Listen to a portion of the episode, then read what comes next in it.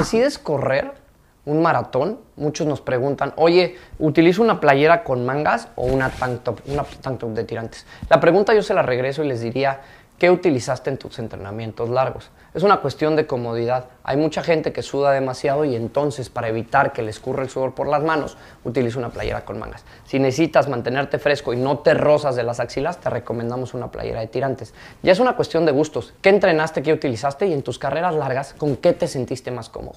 Al final del día, todo es un tema de comodidad y de percepción.